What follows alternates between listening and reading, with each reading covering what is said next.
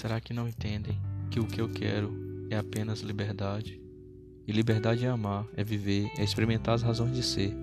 Minhas palavras cessam, como o cantar dos passarinhos quando chega a madrugada, e um sentimento que não é nem euforia nem tristeza se aposta de mim, como uma sobriedade sem destino, mas tranquila, que divaga como o vento que vaga pelas ruas de uma cidade vazia e quer experimentar a vaga do mar.